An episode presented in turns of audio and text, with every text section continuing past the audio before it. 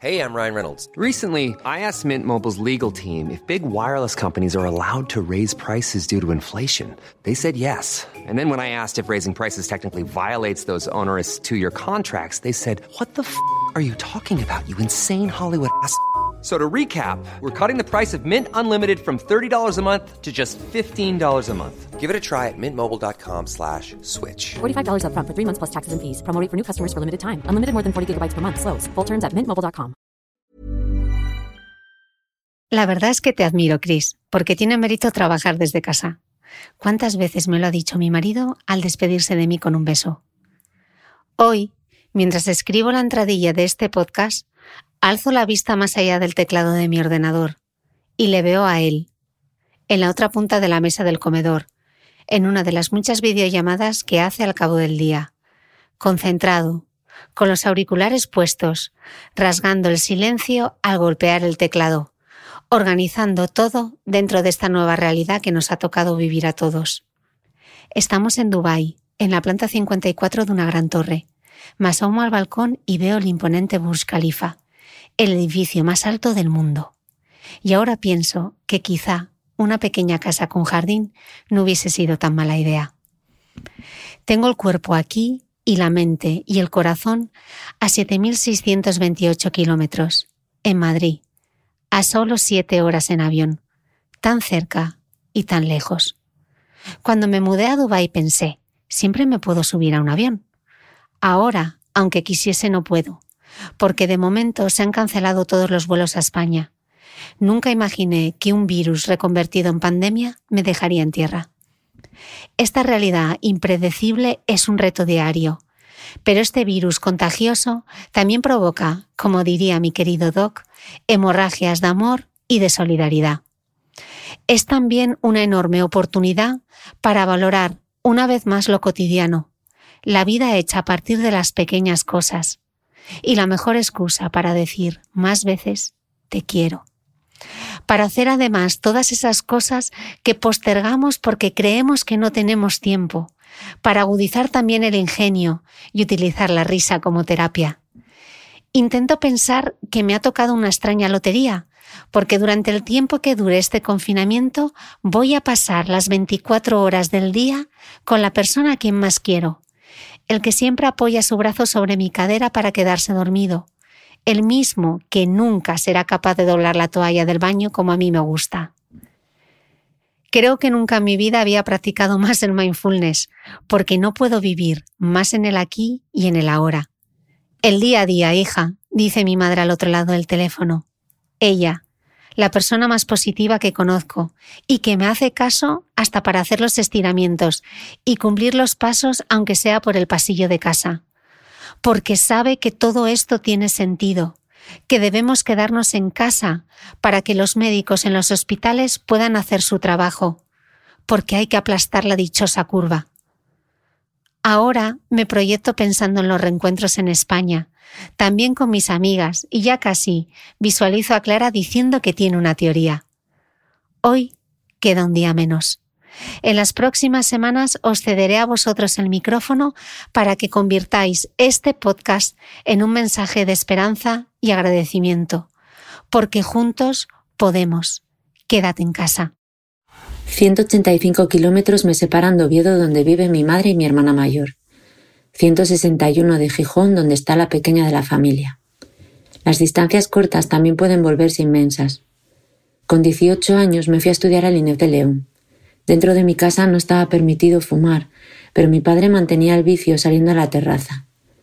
Yo cuando volví a Oviedo, como buena defensora de la vida sana, salía corriendo cada vez que olía el tabaco desde cualquier punto de la casa.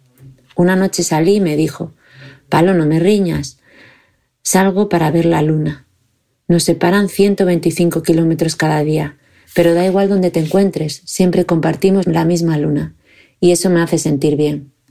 Así que le digo a Carmen, mi madre, a mi hermana Laura, a Rocío y a ti, Cris, que desde hace meses eres parte de nuestras conversaciones familiares, que esta noche, desde Oviedo, Gijón o Dubái, os asoméis a la ventana y penséis que pese a las distancias o a las circunstancias, compartimos la misma luna.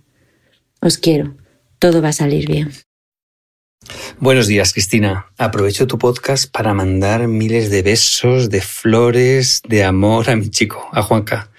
Hemos sufrido, hemos llorado, nos hemos enfadado, pero contigo, contigo he conocido el amor. Mi vida, Cristina, dio un giro de 180 grados con tus podcasts, pero él, él siempre me ha llevado de la mano. Churro, vamos a vencer al coronavirus y a todo lo que se ponga por delante. Te quiero. Y como dice esa canción, cuando el mundo pierda toda magia, cuando mi enemigo sea yo, cuando me apuñale la nostalgia y no reconozca ni mi voz, resistiré. Cristina, muchísimas gracias y a tope de power. Buenos días, Cristina. Mi nombre es Marta Sánchez, soy arquitecta hospitalaria, hago hospitales y actualmente estoy en casa por coronavirus, aislada. Eh, lo primero que quiero decir es que el estar aislado, estoy sin mis hijos y eh, me estoy curando yo sola. Y un mensaje, si en algún momento puedes darlo a las personas que están aisladas como yo, es aprovechemos este tiempo para cuidarnos a nosotros, para conocernos más, para, eh, para estudiarnos por dentro todas estas estos apartaditos que tenemos dentro de nuestro cuerpo y dentro de nuestra mente y que sirva este tiempo para hacernos mejor personas y para prepararnos para cuando termine. Bueno, agradecida enormemente por todo tu trabajo. Quiero eh, indicarte que eh, mi, mi, mensaje quiero, quiero que vaya destinado a una a mi mejor amiga que se llama Nieves Ocaña. Bueno, eh, nos conocimos porque nos separamos a las, dos, las dos a la vez de nuestros exmaridos, éramos vecinas y un poco por, bueno, pues porque nos cuadraba, porque estábamos las dos solas, te separas con cierta edad, no tienes muchos amigos, entonces pues empezamos a trabajar nuestra amistad y un poco era, bueno, pues simplemente pues porque era conveniencia por, por, las dos, ¿no? Bueno, pues quedábamos porque no teníamos nada que hacer y bueno, había esta chica de al lado que vivía al lado mío y tal, que se había separado, pues quedábamos, bueno, pues eh, la realidad es que eso es, es, una, es, una, amistad maravillosa y es una amistad que nos ha traído risas, llantos y nos ha traído de todo. Una amistad de las verdaderas, de las que cuando eh, tú dices lo que te sale por la cabeza y por lo que te sale por la boca sin siquiera pensarlo ni filtrarlo porque sabes que la otra persona que está enfrente te quiere y te apoya y te va a ayudar en todo. ¿no? Esta, es, esta es mi amistad con Nieves, con lo cual quiero lanzarle el siguiente mensaje. Nieves o Caña, eh, no hace mucho que somos amigas, pero somos verdaderas amigas, somos amigas del alma, amigas del corazón. Quiero decirte que te admiro por tu humildad, por tu gran belleza, por tu inteligencia, por tu saber estar, por lo trabajadora que eres. Y quiero agradecerte que, que me aguantes, ¿no? Que, que, que, que, estés conmigo, que yo que soy tan nerviosa, pues tú me des la calma que necesito y el saber que siempre estás ahí ante cualquier cosa, cualquier mensaje que me llegue, eh, pues es muy importante para mí. Bueno, quiero decirte que te quiero muchísimo y sobre todo quiero decirte que no vas a estar nunca sola, Nieves, porque soy tu sombra. Cada vez que des un paso y cada vez que camines de aquí hasta que terminen nuestros días, voy a estar contigo. Voy a estar contigo siempre, para lo bueno y para lo malo. Siempre me vas a tener. Así que no digas que estás sola porque no estás sola, porque me tienes, tienes a mucha gente y además me tienes a mí. Te quiero con toda mi alma, cariño mío. Bueno, deseando estoy abrazarte e irnos de vinos, por Dios, que me quiero ir de vinos ya contigo. Te quiero. Hola, Cris. Em, te mando esta grabación para ver si la puedes incluir en el podcast del domingo. El sábado es el cumpleaños de mi hermano y, bueno, pues como estamos en cuarentena, yo vivo aquí en Madrid por mi trabajo y él, él vive en Sevilla con mis padres. Entonces, bueno, pues va a ser el primer cumpleaños que nos pasemos juntos. Em, nosotros tenemos una relación muy especial porque, bueno, eh, él es especial eh, y entonces, pues, bueno, pues me cuesta un poco pensar que este domingo no, que este sábado no vamos a pasar em, su cumpleaños juntos y además es que queríamos celebrar que por fin ha conseguido un, un ascenso y ha conseguido un trabajo de ocho horas que significa mucho para él. Y bueno, ahora con toda esta crisis, como han cerrado todas las empresas, pues bueno, no sabe qué va a pasar de él. Y bueno, era simplemente para darle un empujón, como siempre hago con él, darle un empujón fuerte para que siga. Y, y a esperar que, esto va a pasar y que pronto lo vamos a ver y que va a conseguir y que ese ascenso que tanto le ha costado se va a materializar y, y va a poder seguir con todo. ¿Vale? Era solamente para eso. Muchas gracias, Cris.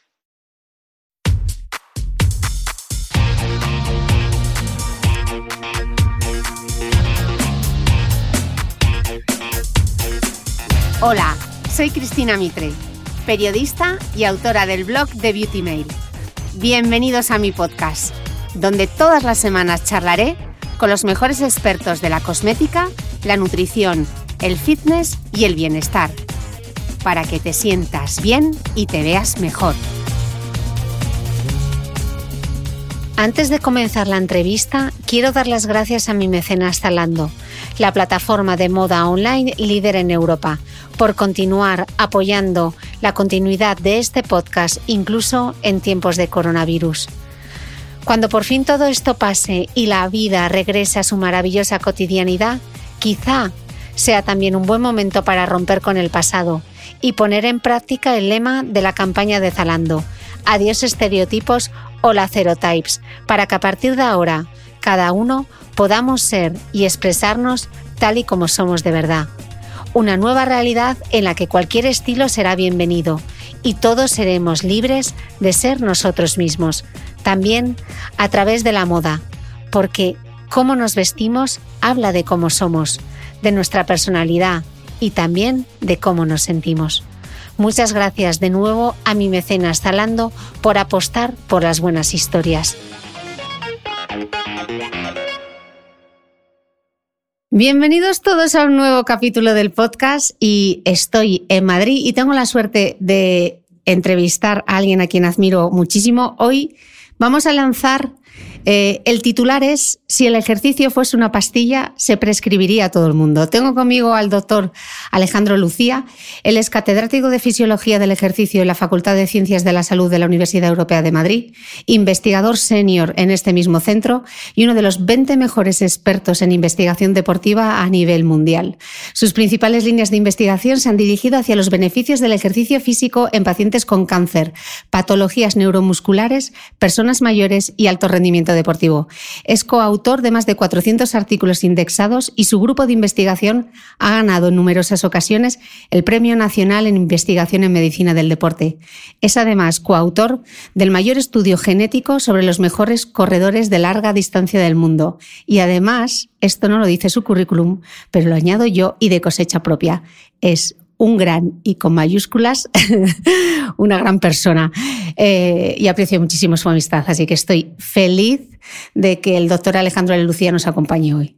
Bienvenido, doctor. Ah, muchísimas gracias por tus amables palabras. Lo mejor es lo de buena persona. Se intenta. Y tú también, y un placer estar aquí. Yo también te admiro mucho. Muchas gracias. Muchas gracias, doctor. Em, doctor, a pesar de la evidencia irrefutable em, del, ejercicio en la enfermedad cardiovascular, vivimos en una pandemia de, inactividad. Según apuntan los últimos datos, eh, a nivel global, el 80,3% de las personas, se voy a dar datos sobre todo de la infancia, entre 13 y 15 años, hace menos de los 60 minutos de actividad física o moderada o vigorosa que recomienda la Organización Mundial de la Salud. Y el caso de España, eh, según un reciente estudio, es eh, la, verdad que la radiografía es un poco horrible. El 63,3% de los niños, niñas y adolescentes tampoco la alcanza. Y si nos fijamos en el caso concreto de las niñas, un 70,1% de ellas no llega a esos 60 minutos de ejercicio diario. ¿Qué, consecuencias tiene esto? Bueno, pues efectivamente esos son, esos son los datos, que la actividad física ya no forma parte de nuestra vida diaria y la consecuencia de esto es que pues la salud de, las personas se va a ver perjudicada claramente. Hombre, vivimos en un mundo un poco paradójico, que es verdad que hay una pandemia de inactividad física y de enfermedades cardiovasculares, pero también, afortunadamente, las medicinas cardiovasculares, las drogas cardiovasculares son especialmente útiles. Ahí están las estatinas, que son como la, la penicilina del siglo XXI, digamos, pero yo pienso que se puede conseguir lo mismo con actividad física. Y sobre todo, la actividad física tiene otros beneficios como disminuir el riesgo de cáncer, el riesgo de neurodegeneración y luego yo creo que eh, como cada vez somos más longevos, y si no me equivoco España es un país muy longevo, eh, el no ser físicamente activo va a, hacer que cada vez disfrutemos menos de nuestros últimos años de la vida, pudiendo, pudiendo disfrutar. O sea que es, es, un es una pena, yo pienso. Eh, doctor, te he oído decir que el ejercicio es una polipíldora. Eh, ¿Esto qué es?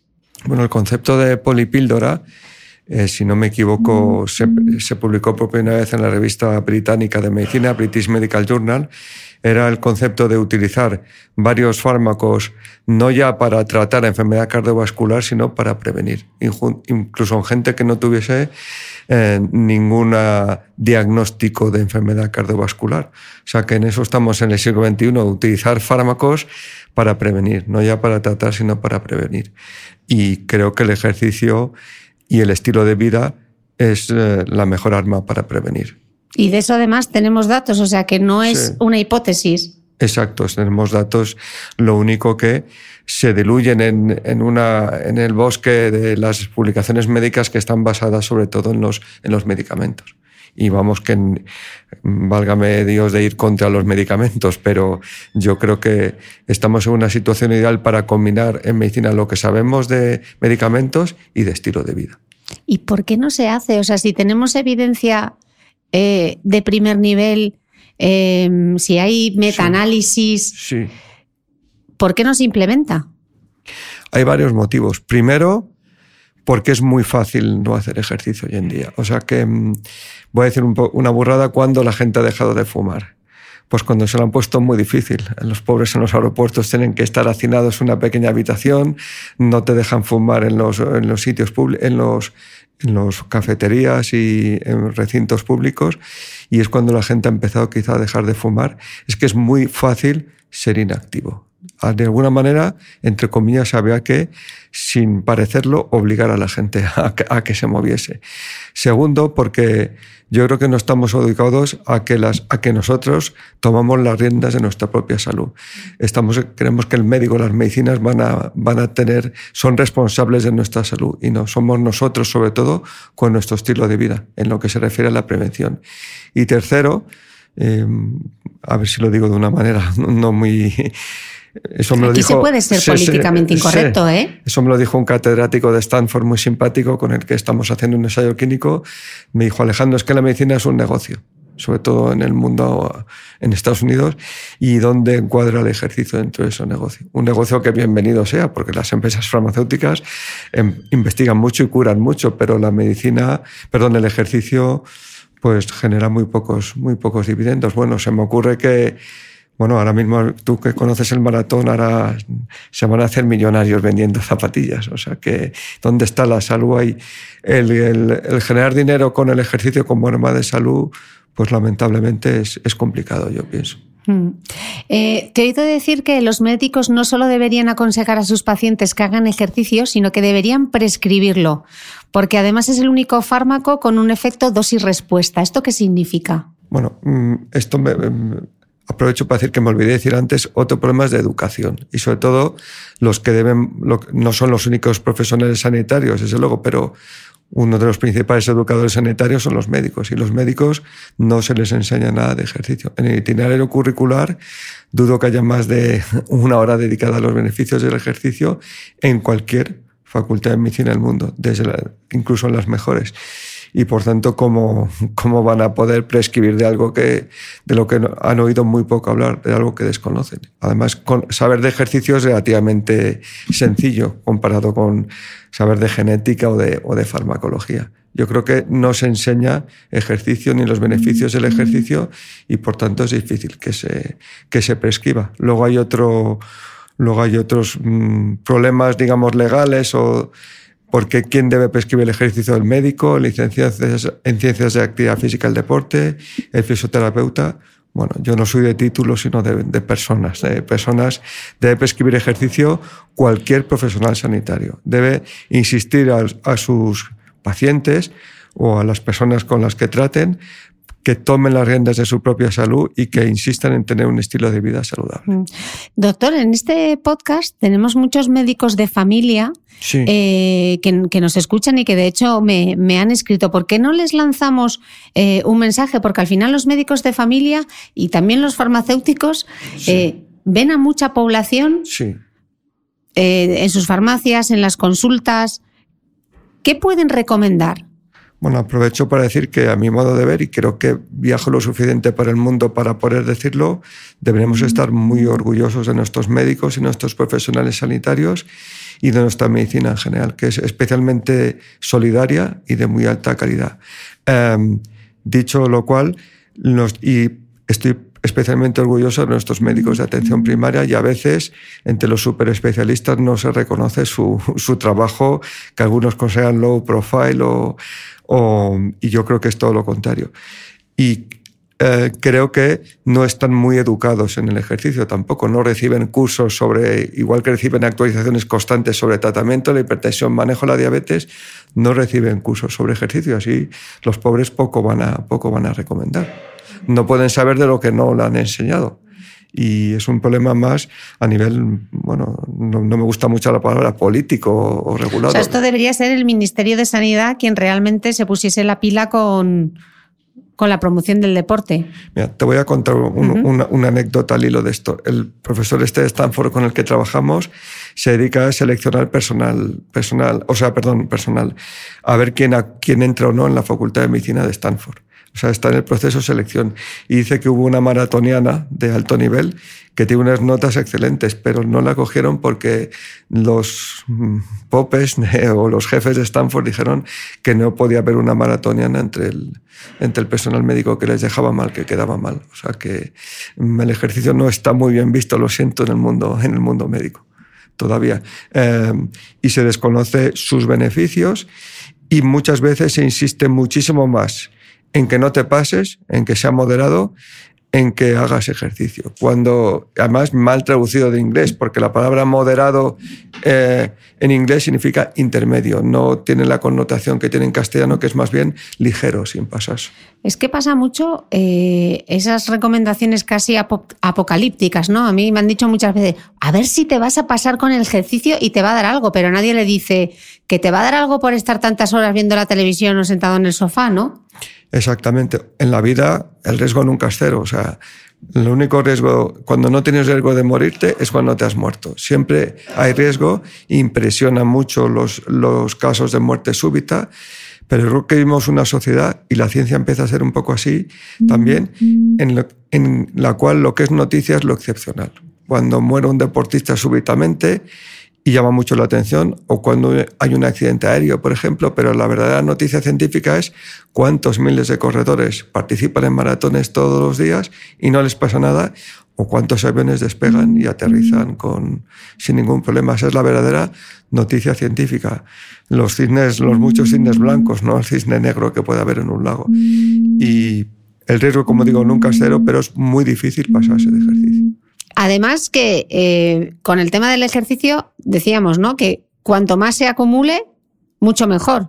Mucho, mucho mejor. Yo creo que hay un efecto dosis-respuesta. Em, obviamente hay que hacer todo con sentido común. Una persona que es obesa, que tiene riesgo cardiovascular y que lleva 30 años sin hacer ejercicio, pues no debería correr un maratón sin prepararse y demás pero el efecto en general, haciendo las cosas con sentido común, es dosis respuesta. O sea, cuanto más, mejor. Si es verdad que puede haber algunos, algún riesgo de, algún riesgo, yo diría que marginal en las atletas de élite, por ejemplo, un riesgo quizás incrementado de fibrilación auricular. Pero. ¿Eso qué es? La fibrilación auricular es una arritmia que ocurre en la. Em, es una, es una arritmia que sobre todo ocurre en personas mayores, en personas que tienen el corazón débil, pero también se ha visto que su incidencia podía estar algo aumentada en veteranos, en gente que corre muchos maratones, y hemos hecho algún estudio al respecto, porque el tamaño de las aurículas, sobre todo de la aurícula izquierda, aumenta demasiado, se hacen como un poco redondas en vez de elípticas. Pero como digo, es un problema más bien marginal y que no debería esconder eh, el, el, em, la o sea, el beneficio irrefutable del ejercicio. O sea, que a los que somos maratonianos que nos dicen, eso os va a pasar factura en el futuro. Pues yo creo que el que le va a pasar factura es al que te lo dice, que tiene envidia y que está sentado en un sillón todo el tiempo. Em, el riesgo de lo que algunos cardiólogos han llamado overexercise O sea, el problema del overexercise De ocurre- over- eh, eh, eh, pasarse con el ejercicio, ¿no? Sí, es decir, que tu, que tu corazón se fibrosase un poco o tuvieses más riesgo de fibrilación auricular, quizás implica, no sé, al 0,5% de la población. Y tú me has hablado del 60% de la población que no, que no hace ejercicio, que no hace suficiente actividad física. El problema es por defecto, no por exceso, claramente. Eh, ¿Cuánto nos ahorraríamos en gasto sanitario si se prescribiese el ejercicio? Pues em, ahí no sabré decirte exactamente porque, para empezar, porque para hacer las cosas bien habría que contratar a, profesionales del ejercicio en los hospitales. Gente para entrenar a gente mayor hospitalizada, profesionales para entrenar a, a pacientes con cáncer y entonces habría un gasto que no, que no se tiene en cuenta, pero estoy seguro que el beneficio sería absolutamente brutal. O sea, em, por ejemplo, ha habido un estudio reciente que estamos hablando de millones de, solo con, con reducir la inactividad en un, un, eh, un 20% en el mundo, estaríamos hablando de millones y millones de muertes que se, que se ahorrarían. Y bueno, y para morirse de enfermedad cardiovascular ha habido muchos años previos con tratamientos muy caros. Hmm.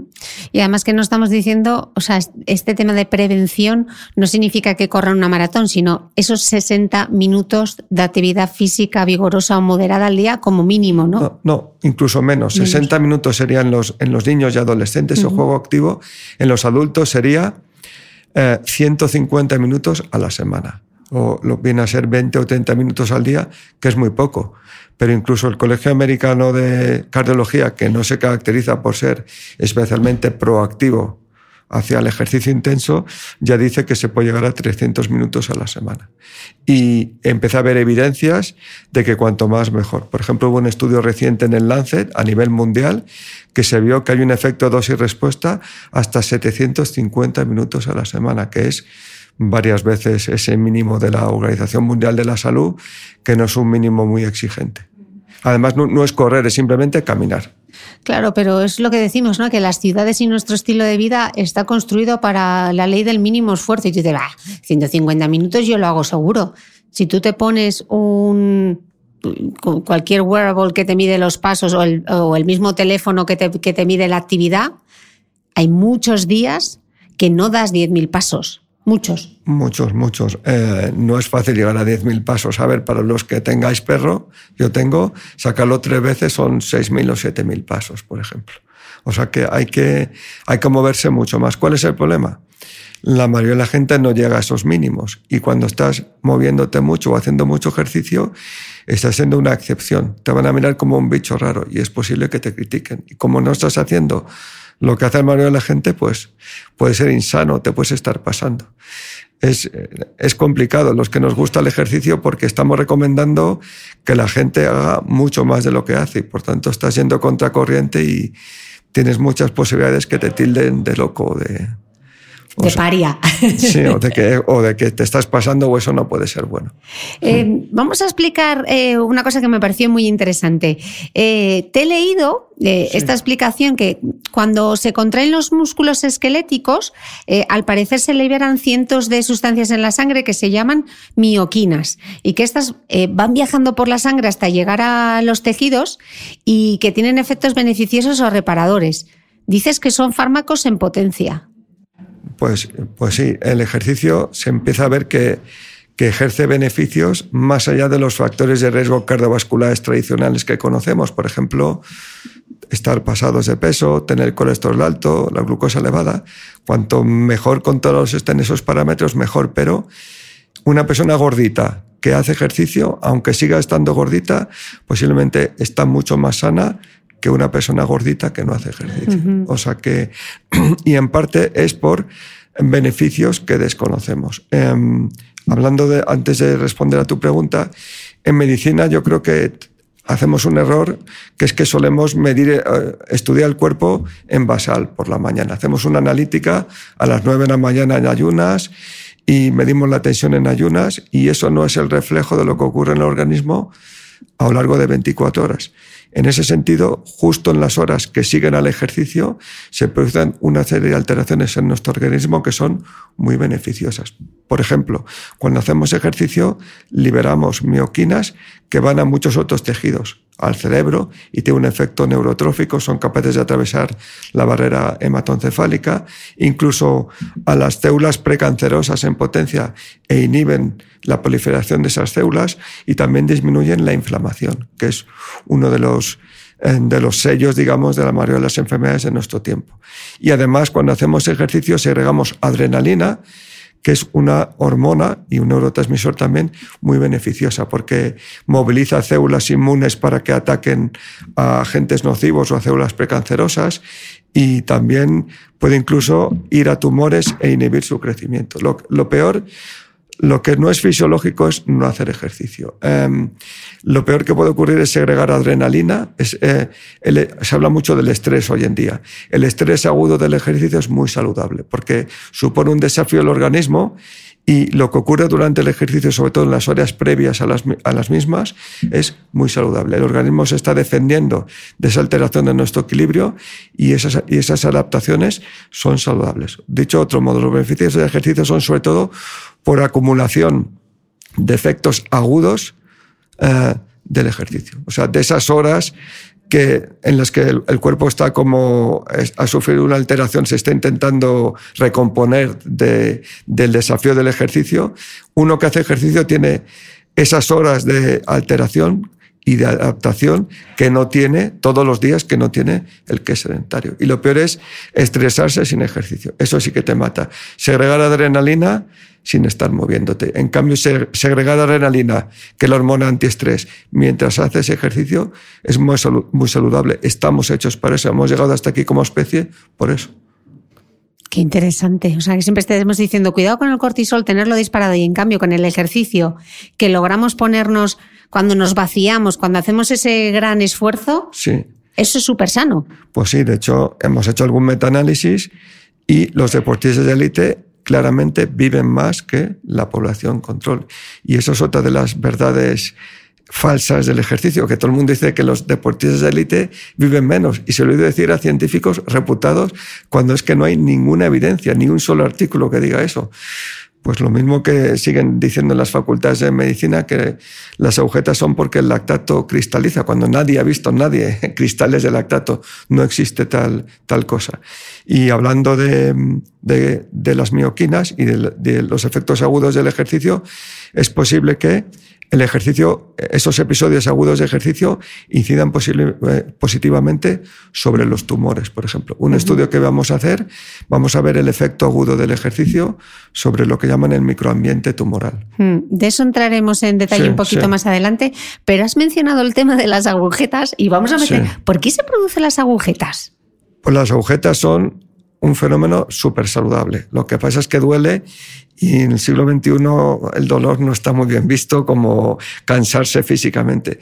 Las agujetas son simplemente eh, un reflejo de que ha habido daño muscular, destrucción muscular para que haya regeneración del músculo y es un proceso saludable. Es dolor, que es un mecanismo defensivo para que digas, bueno, no te pases de, de hacer este tipo de ejercicio mientras esté el dolor ahí, porque vas a perjudicar la regeneración. Las agujetas son saludables, de hecho, para hipertrofiar los músculos es necesario tener agujetas. A veces son dolorosas y hay que bueno, buscar un equilibrio entre el, el grado de dolor y, y, el ejercicio, pero las agujetas son saludables. ¿Y cómo se quitan las agujetas? ¿Con agua y azúcar? No, no, no. Se quitan a, acostumbrándote a ese ejercicio. Repitiendo. O sea, Repitiendo. que si tienes agujetas, sigue. Sigue. De hecho, las personas que más tienen agujetas, trabajamos con ellos, tienen una enfermedad neuromuscular, son personas cuyos músculos, por un problema genético, son incapaces de producir lactato y son los reyes de las agujetas que viven con una agujeta constante. Yo soy una agujeta constante. ¿eh? Bueno, pues es muy, es muy sano. Si tú vas al, al, al vestuario del Real Madrid o, preguntas a un deportista, eh, en, en, general, en tu grupo de deportistas, a quien no le duele nada, ninguno te lo va a levantar la mano. Pero es un dolor saludable y el dolor muscular y significa que te estás moviendo. Eh, queda bastante claro que el ejercicio podría ser un fármaco en potencia y entonces yo me pregunto, ¿por qué no hay gimnasios en los hospitales? Pues por lo que he vuelto a decir, yo estudié medicina hace mucho tiempo, pero el esquema no ha cambiado. Me explico. Han cambiado los fármacos y puede haber cambiado el conocimiento de muchas enfermedades, pero el esquema es el mismo. Se incide muy poco en la prevención y no se menciona el ejercicio para nada. Luego, como los hospitales em, van a tener gimnasios, si nadie les ha explicado a los profesionales que trabajan en los hospitales las bondades del ejercicio. Todo médico sabe que hacer ejercicio es bueno, pero lo sabe igual que sabe que em, seguir una dieta equilibrada es bueno. O sea, igual de, de vago el concepto, igual de poco, de poco concreto. Hmm. Sin embargo, tú has podido comprobar eh, los beneficios que tiene el ejercicio físico en un proceso oncológico. Eh, en el Hospital Niño Jesús hay un gimnasio eh, montado. Cuéntanos un poco. Pues hace ya más de, hace, bueno, más de 10 años que venimos trabajando. Tenemos un gimnasio para ayudar a el tratamiento como, eh, como coadyuvante del tratamiento de los niños con cáncer.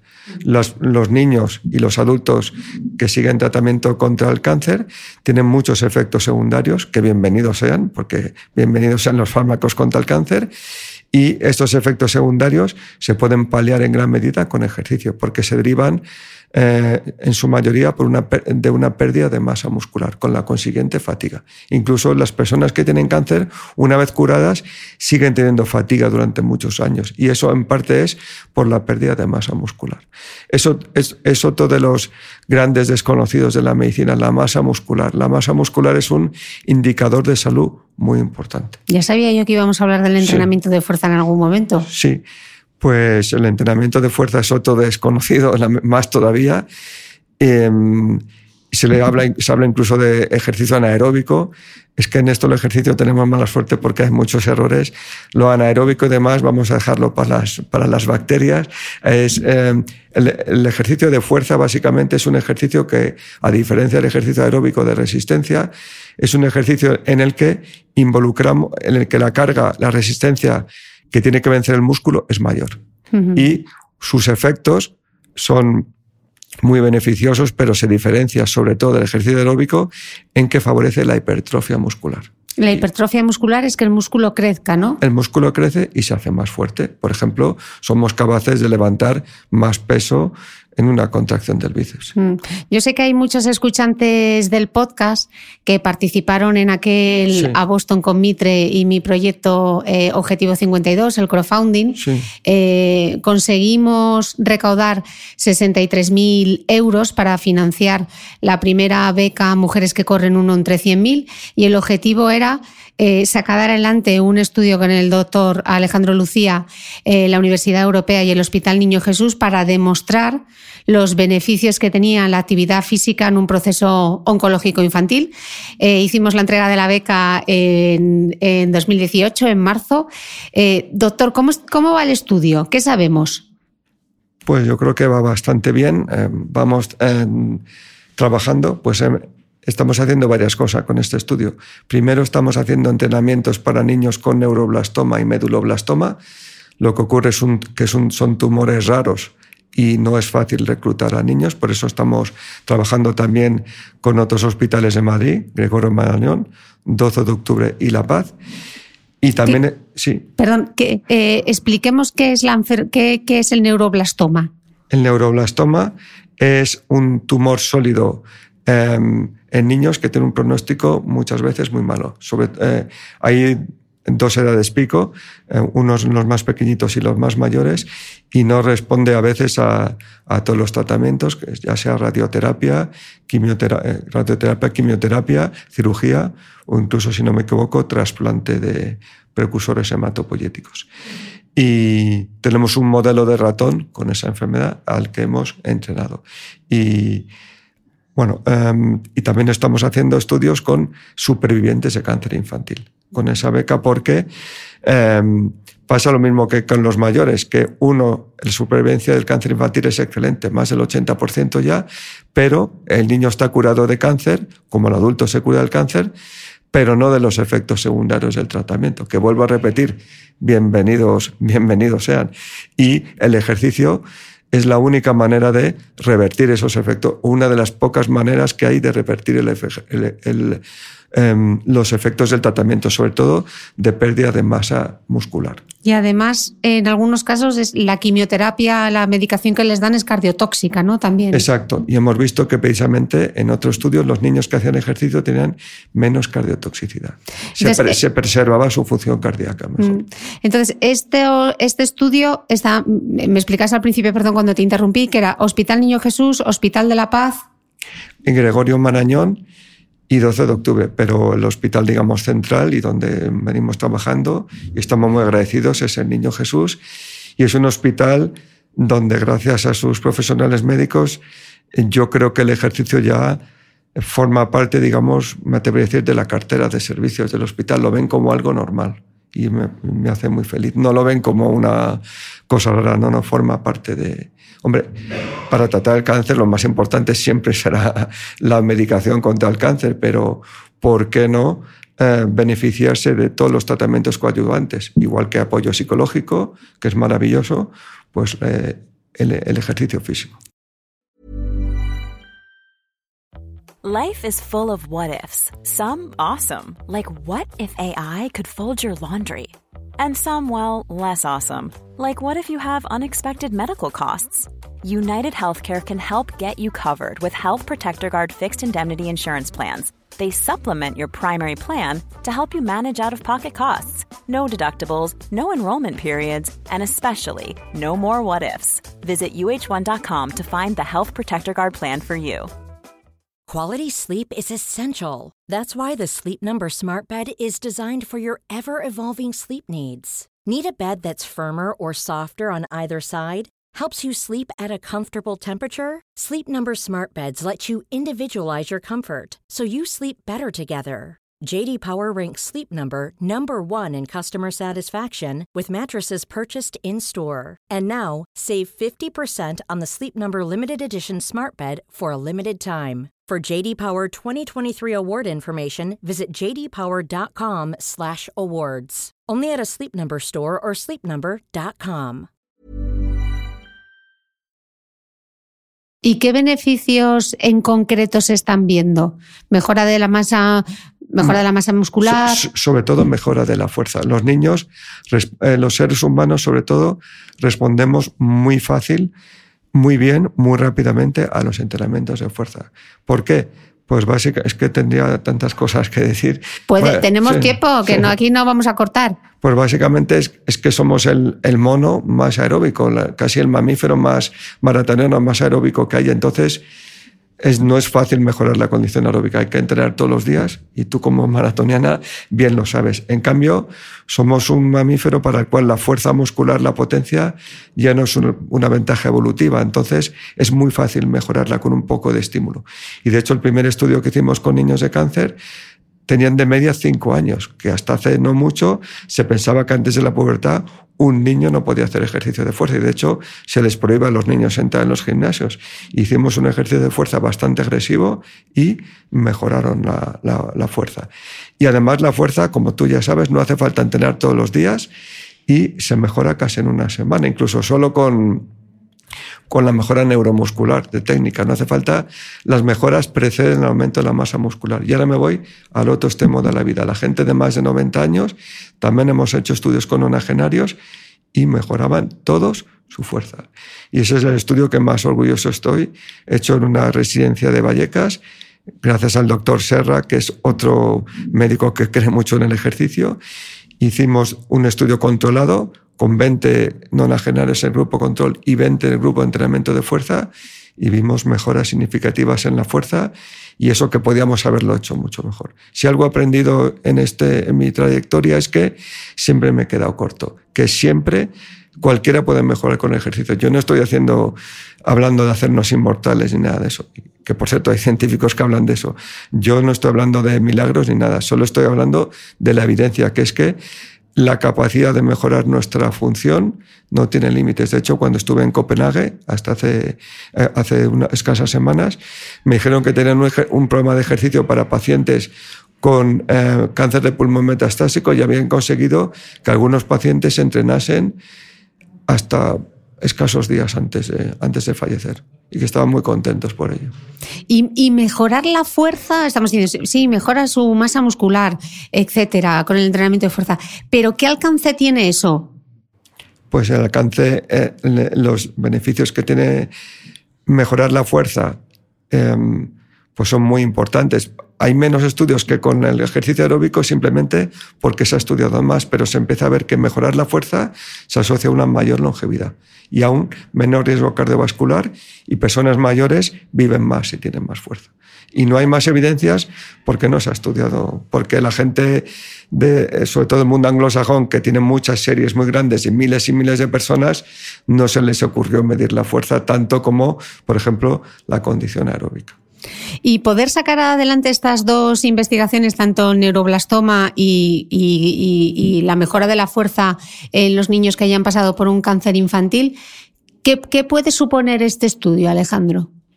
Bueno, pues ya vimos, por ejemplo, que en los niños que hacían un programa de ejercicio, les seguimos hasta cinco años después de haber acabado el tratamiento, que duraba desde el comienzo del mismo del tratamiento hasta el final del mismo, eh, tenían menos riesgo de menos tiempo de hospitalización. una reducción de hospitalización significativa y eso ya es un, eso ya es un hallazgo, yo creo. Y también protección, protección a nivel cardíaco, protección de la cardiotoxicidad. Em, el corazón es el esclavo de nuestros músculos esqueléticos. Alguien que tiene los músculos esqueléticos fuerte, tiene el corazón fuerte. Yo creo que los cardiólogos del futuro sobre todo los que trabajan con personas mayores y ven personas con insuficiencia, cardíaca, deberían estudiar no solo el corazón, sino la masa muscular de sus pacientes y se sorprenderían de ver que aquellos que mantienen la masa muscular son los que más mm, mejor tienen el corazón y más y mm, mejor condición, mejor salud tienen en general. Mm. Hay un tema que comentaba con la doctora Lucía González Cortijo, oncóloga, que sé que tenéis un proyecto del que me gustaría que hablásemos ahora. Y ella decía que durante años, lógicamente, los médicos han estado muy centrados en, en salvar a los pacientes, pero que se nos había olvidado un poco eh, la calidad de vida una vez superada la enfermedad, ¿no?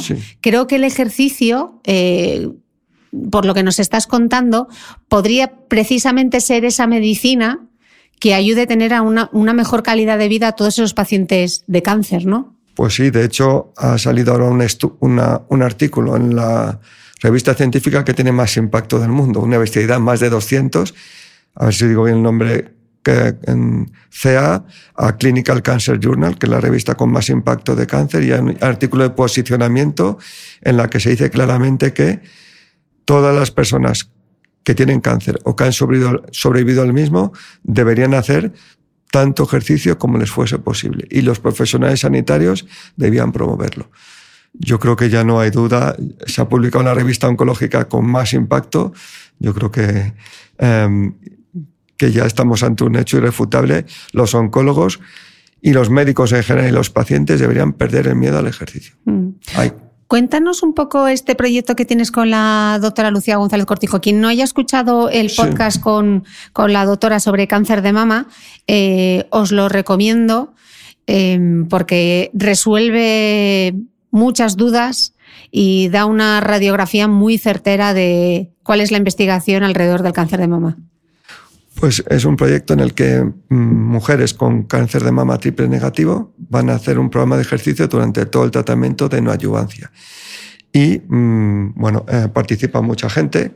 En los entrenamientos lo van a llevar un equipo con el que tengo la gran suerte de trabajar de la Universidad Europea no voy a decir todos sus nombres, saben lo que les quiero y lo que les aprecio. Les saludamos desde aquí. Les saludamos Lidia, Ichi, Fran, Olga. Bueno, creo que los he dicho todos lo más. Y, y, y, más gente que tiene un proyecto muy bonito también europea para mujeres con cáncer, se llama Proyecto Vence. Y básicamente van a entrenar bastante intensamente durante todo el, el tratamiento y vamos a ver los efectos del ejercicio de una manera multidisciplinar o integradora, a nivel de capacidad física, masa muscular, masa ósea, calidad de vida y también a nivel del tumor, que eso nos hace mucha ilusión porque vamos a estudiar qué hace el ejercicio en las biopsias. Y se van a sacar tres biopsias, antes del, antes del entrenamiento, a mitad del mismo y al finalizar. ¿Por qué se ha cogido el triple negativo? Bueno, pues porque mm, eso lo decidió em, Lucía, porque nos, mm, yo, nos va a permitir ver más. Bueno, primero tenemos que buscar un, que sea un grupo homogéneo de tratamiento y yo creo porque tiene una casuística muy buena, porque son personas que en general cuando las ve ella al principio tienen un cáncer muy incipiente, podemos ver, no digo preventivo, pero podemos ver el efecto del ejercicio desde el comienzo, casi el desarrollo del tumor, incluso porque muchas al final del tratamiento puede que no tengan tumor. Entonces podemos estudiar, lo bonito sería que si el ejercicio incluso disminuyese o mejorase la respuesta tumoral, la respuesta al tratamiento. Vamos. Mm. Y, y bueno, porque vamos a tener más, más biopsias y podemos estudiar el efecto del ejercicio en el microambiente tumoral, es decir, eh, en las células inmunes que van a luchar contra las células tumorales y en la proliferación o, o no de las células tumorales. Y a veces ayuda a que se suiciden, que es lo que deberían hacer las células tumorales. La apoptosis, como todas como todas las células deberían hacer, morirse algún día. Eh, bueno, pues el ejercicio tiene, puede eh, incidir sobre el cáncer de muchas maneras, porque el músculo segrega mioquinas que tienen efecto proapoptótico o antiproliferante, porque el músculo sobre todo moviliza células inmunes, hace más fuerte al sistema inmune contra el cáncer, sobre todo una célula que se llama natural killer, pero también puede, podría ser por otro tipo de células, porque el ejercicio podría mejorar la vascularización del tumor y entonces hacerla más uniforme y mejorar la llegada de fármacos al tumor y por muchos otros o por algunos otros motivos que creo que están por, por descubrir. O sea que, doctor, realmente es ir un paso más allá, porque hasta ahora estábamos diciendo que mejorar la fuerza muscular eh, protegía el, el corazón, pero aquí ya estamos hablando de sistema inmune. Sí, aunque esto va muy rápido. Ahora hemos hecho un estudio en el que hemos gracias al doctor Mariano Provencio de la Clínica Puerta de Hierro y una chica que está trabajando con nosotros, Asociación Martín Valdepeñas, un proyecto con en el que hemos visto el efecto del ejercicio en un modelo de, de ratón con inmunoterapia, que está revolucionando el tratamiento del cáncer. Y yo estaba tan contento, digo, qué novedoso es este estudio, esto no lo está haciendo nadie, y ya me ha llegado para revisar otro artículo que están haciendo lo mismo. O sea que hay mucha gente de, de los de Dinamarca, hay mucha gente trabajando en este área y tenemos, no podemos quedarnos atrás los españoles, tenemos que espabilarnos.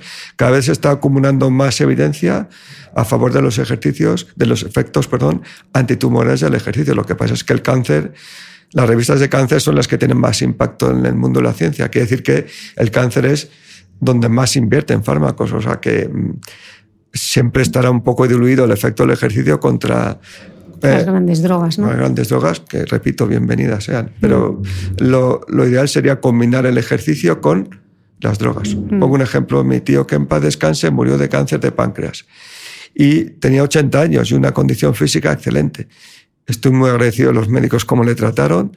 Em, vivió durante dos años con la enfermedad y tuvo una condición física muy buena y dudaban al principio si darle una quimioterapia más o menos agresiva por su edad y yo creo que cuanto más em, mejor sea tu condición física, más agresiva será la quimioterapia que puedas tolerar. De hecho, por ejemplo, hablando de las personas mayores, son las grandes olvidadas de la medicina. Casi todos los ensayos, ensayos clínicos de oncología, la gente de 85 años, los old stall, no están. Y si mejoramos su capacidad física, igual podemos hacer que tolere mejor em, protocolos farmacéuticos que en principio están más pensados para gente más joven. Mm. Em, Hemos hablado muchas veces de los beneficios tradicionales que tiene hacer el ejercicio, ¿no? Protección cardiovascular, eh, mejora del estado de ánimo, pero ¿qué otros beneficios de los que no se hablan tanto? Que no son tan mainstream. Bueno, de efectos em, a nivel cognitivo, prevenir el riesgo de Alzheimer, un metaanálisis que hicimos hasta un 40%, posiblemente porque, se, bueno, por muchos motivos, pero porque se liberan mioquinas que van que pueden cruzar la barrera hematoencefálica y sobre todo ir a nuestra zona, digamos, de almacenamiento de memoria. Incluso eh, con el ejercicio mejora la vascularización cerebral y previene en general la, neurodegeneración, que es un problema de salud muy importante porque cada vez, cada vez vivimos menos. Mm. Y tiene bueno, es que en casi todas las enfermedades tiene algún, algún beneficio.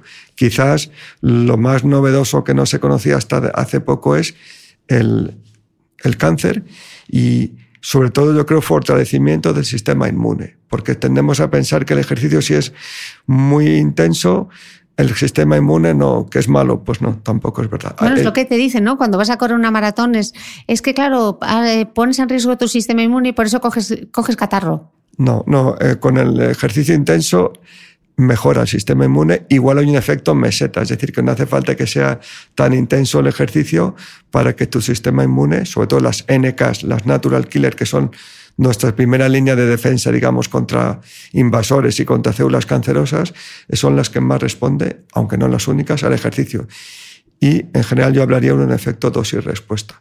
Y si iba a decir algo se me ha olvidado, luego seguro que sale a colación. Bueno, quizás el gran olvidado es en las personas muy mayores. En las personas muy mayores, eh, la importancia que tiene, yo creo, la capacidad funcional como indicador de salud, casi casi mejor que otro indicador. Eh, la capacidad de moverse independientemente. Y eso no hay ningún fármaco que pueda mejorar la capacidad de función independiente. No lo hay. Solo el ejercicio, porque es el único fármaco o intervención que tiene beneficios multisistémicos. Y, como hemos visto, dosis-respuesta. Cuanto más mejor. No hay ningún fármaco. La aspirina es una maravilla, previene de, de enfermedades cardiovasculares, pero si te pasas, te puede matar. El ejercicio es muy difícil que te, que te pases. Y, como, y en todo caso, en atletas de élite, no en gente mayor. Pues eh, la capacidad de funcional o intrínseca es un indicador muy importante en personas mayores y de old stall, los de más de 85-90 años, para mí es el gran grupo de población olvidado y se benefician del ejercicio. Y hay que moverse, pero ¿cuánto hay que moverse? ¿Y cómo? O sea, ¿qué es mejor? ¿Nadar? ¿Correr? ¿Caminar? eh, ¿Jugar al tenis? Todo es, todo es bueno y aquí no es eh, qué es mejor o peor. Primero lo que te haga feliz. Cumpliendo unos mínimos, lo que te haga feliz. Yo creo que bastante obligaciones tenemos y bastante poca adherencia del ejercicio como para encima convertirlo en una, en un- una fuente de estrés más. Y yo entiendo a la gente que no le gusta el ejercicio. O sea, eh, Mándales primer- un mensaje. Sí. Que, que estoy pensando en mi amiga Molinos, que dice que no le gusta hacer ejercicio, pero que lo hace, pero que no le gusta. Pues es como lavarte los dientes o vacunarte contra la gripe o ducharte. Yo no sé si nos gusta lavarnos los dientes o, o- o vacunarnos, pero sabemos que es bueno y lo hacemos. Pues, eh, pues el ejercicio simplemente eh, lo que haría primero es, vamos de lo más general a lo más concreto, intentar cambiar la filosofía de vida. No hablar solo de ejercicio, sino de actividad física. Ejercicio es lo que tú haces, prepararse para un maratón, entrenarse con un fin de rendimiento. Actividad física es algo eh, de- del día a día, es intentar ir andando a los sitios en vez de coger el coche, eh, intentar, pues si vivimos en un segundo, vamos un segundo, se pueden coger las escaleras en vez del ascensor, eh, intentar pasear todo lo que se pueda, intentar llegar a 10.000 pasos al día.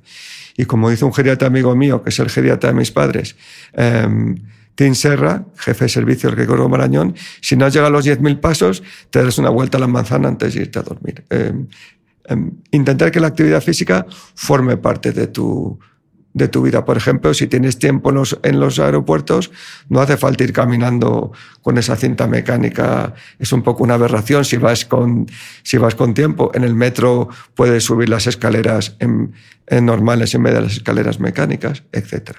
Y luego intentar llegar a los 10.000 pasos al día.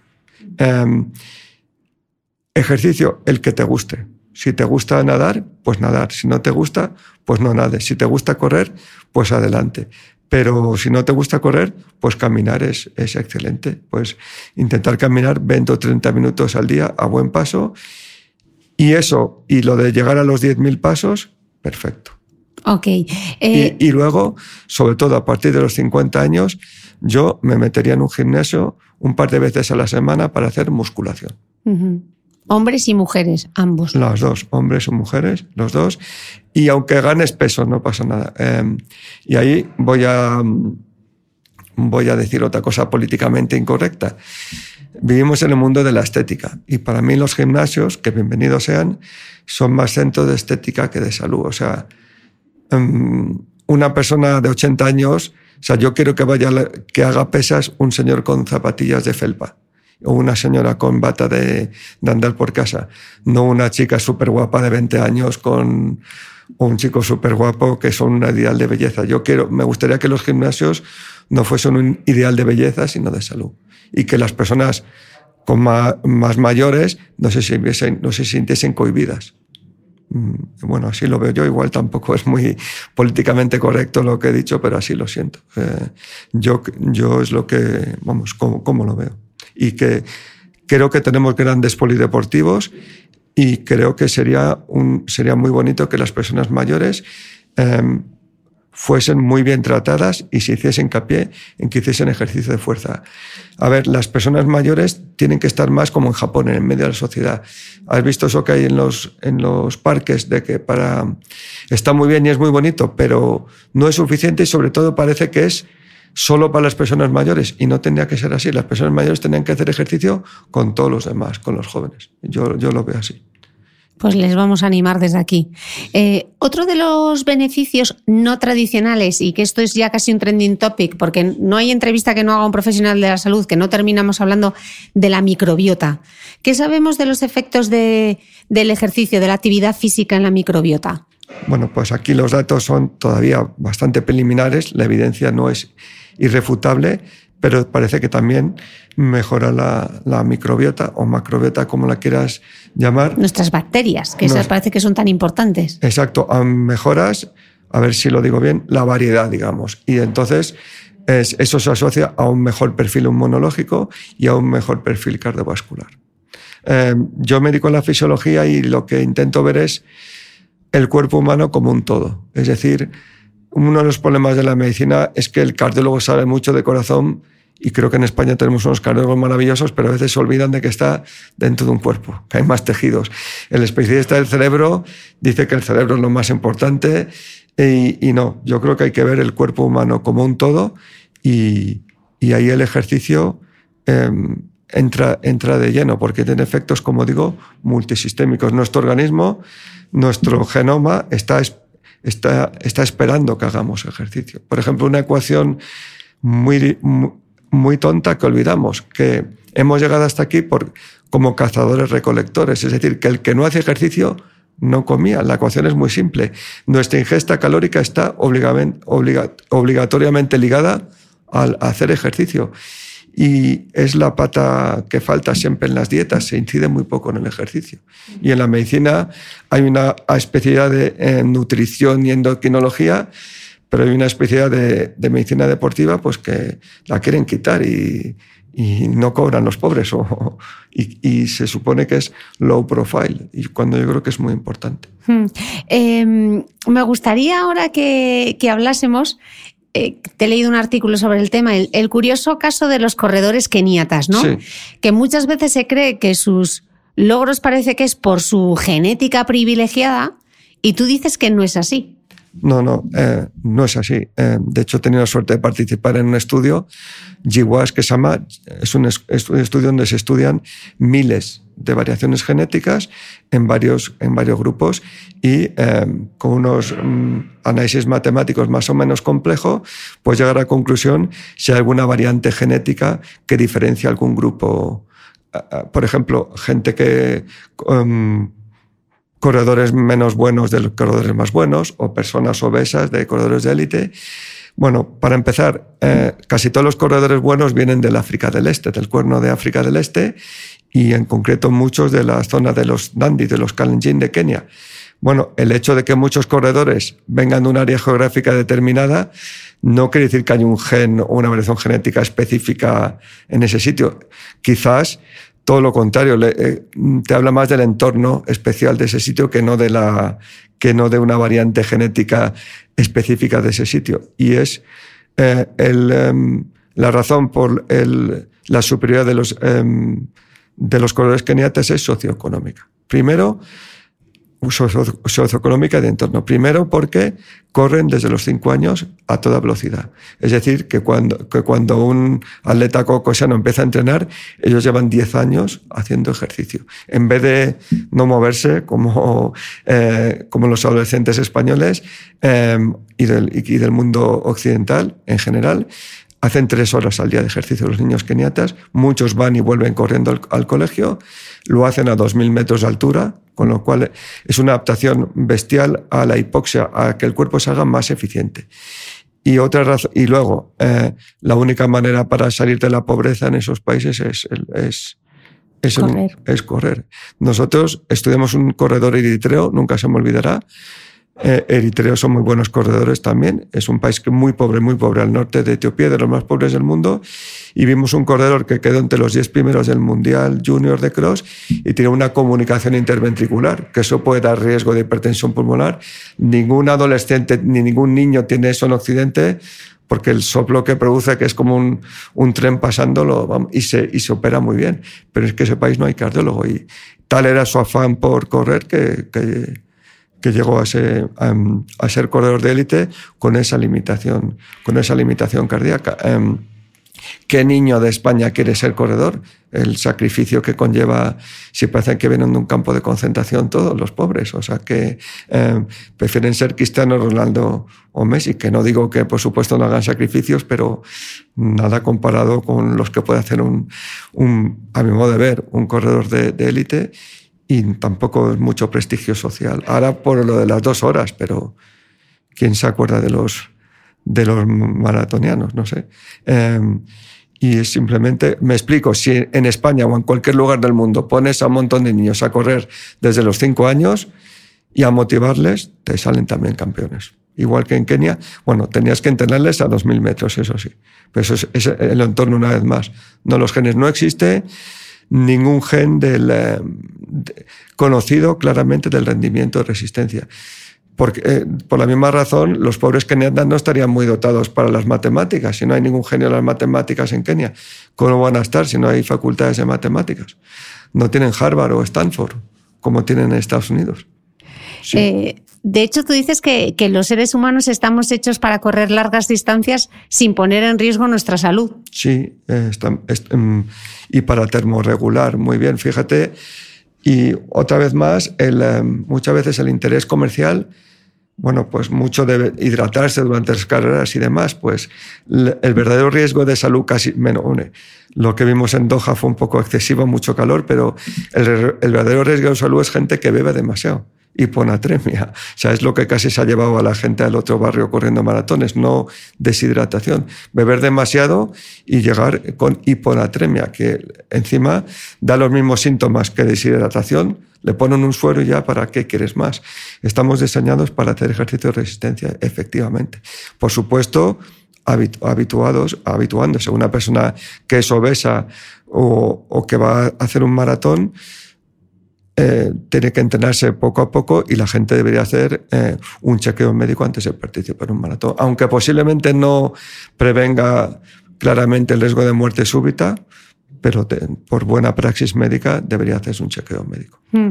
Dices además que ni siquiera es cierto que si nos pasamos con el ejercicio nos oxidamos más y que vivimos menos. Efectivamente, eh, con el ejercicio nos oxidamos. Vuelvo a lo que dije antes, que cada sesión de ejercicio es una alteración a lo que en fisiología se llama, una agresión a lo que en fisiología se llama nuestra homeostasis, nuestro equilibrio.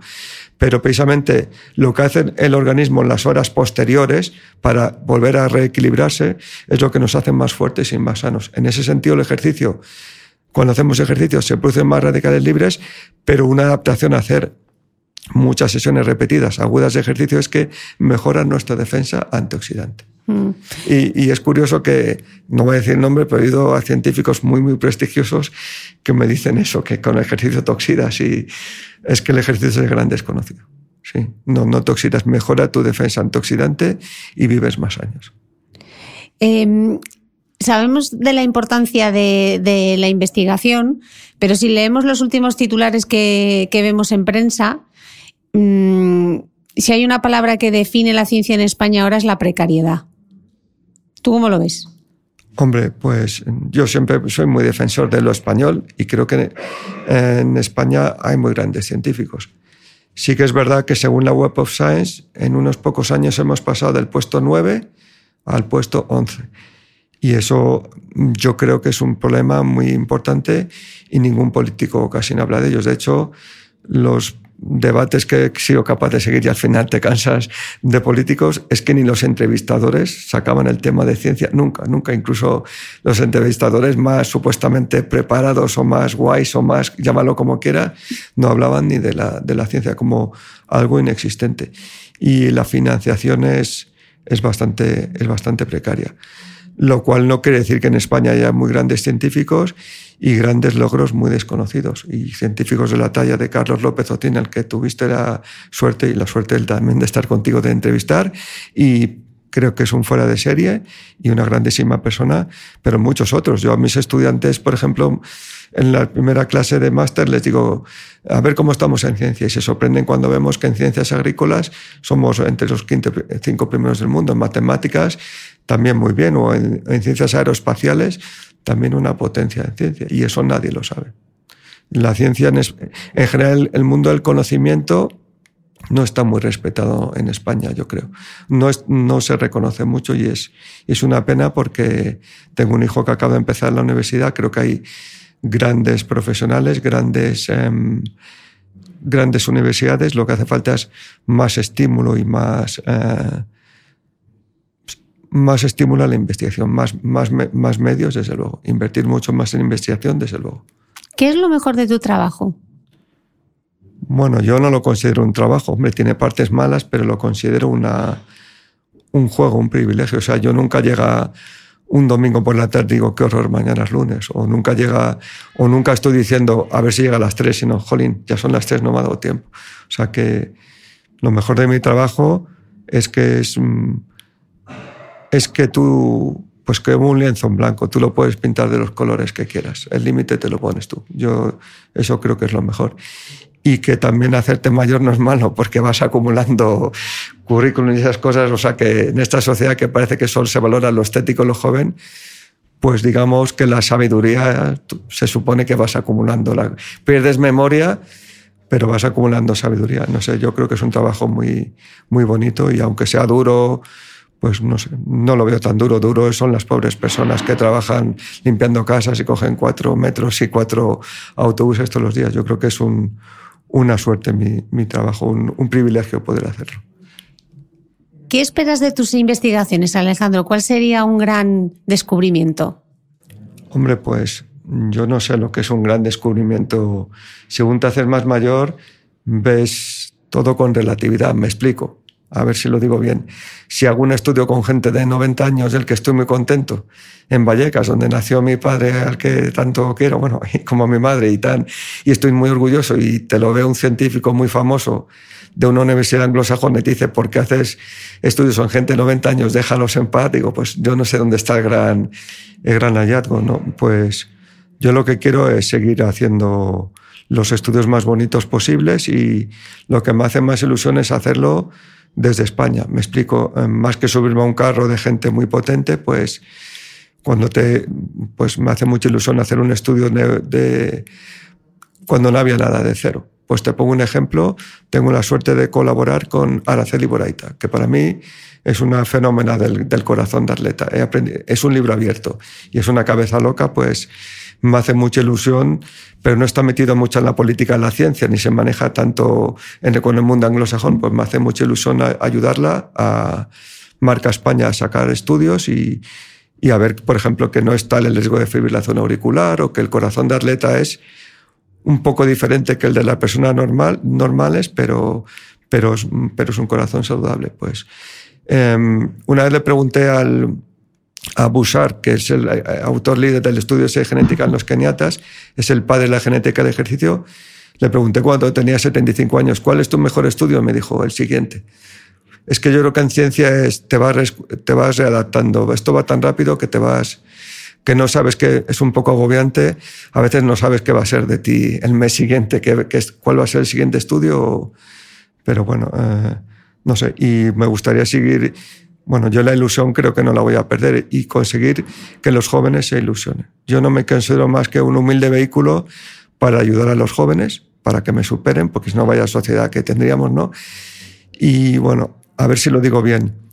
A veces entre los jóvenes estoy viendo un poquito de falta de amor al trabajo, un poquito, de esa ilusión de que de mirar un poco panorámicamente, es decir, da igual que ahora me paguen menos, pero o que esto sea muy duro, pero puedo estar trabajando en algo muy bonito. Y no sé, el amor, ese, el romanticismo, a ver si es porque me estoy haciendo mayor, y, pero yo creo que haría falta, igual que hace falta más medios para la ciencia, creo que hace falta entre los jóvenes un poco más de humildad. Ahora mismo la educación estoy un poco preocupado. Se habla mucho de competencias, que está muy bien, pero se habla de palabras como liderazgo y, pero a mí me faltan palabras como esfuerzo, humildad, no sé, palabras más básicas que yo entiendo más, igual que soy un poco primitivo. Yo creo que falta un poco, un poco eso, el transmitir esa, ese amor al trabajo que no es lo mismo que ser workaholic. Eso, decir, qué bonito es esto y voy a superarme y, y no sé, el emocionarse, no sé, yo lo veo, yo lo veo así. Y es que creo que los dos nos emocionamos mucho con, con nuestros trabajos. Sí, yo, yo creo que sí, es que, ya digo, no, yo creo que lo que yo tengo no es un trabajo, a ver, es una, es una suerte, digamos. Sí, Bueno, Alejandro, millones de gracias por esta entrevista. Yo espero que vuelvas para que nos cuentes todos estos estudios que tienes puestos en marcha, cuáles son los resultados y te espero en la siguiente entrevista. Yo encantado en cuanto me digas. Nada, pues muchísimas gracias. Muchísimas gracias a ti y a vosotros. Nos escuchamos de nuevo el próximo domingo. Gracias. No olvides que todas las notas de este capítulo están en mi blog de beautymail.es. Además, si no quieres perderte ningún capítulo del podcast de Cristina Mitre, suscríbete a thebeautymail.es y a cualquiera de las aplicaciones en las que puedes escuchar mi podcast, como Spreaker, Apple Podcast, Spotify, Evox y YouTube. Solo tienes que buscar el podcast de Cristina Mitre y darle a suscribir.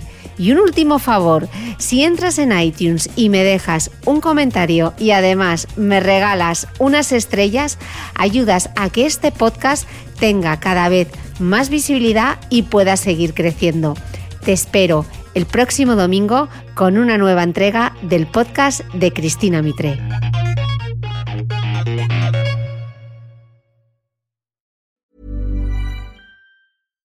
When you make decisions for your company, you look for the no-brainers. And if you have a lot of mailing to do, stamps.com is the ultimate no-brainer. It streamlines your processes to make your business more efficient, which makes you less busy.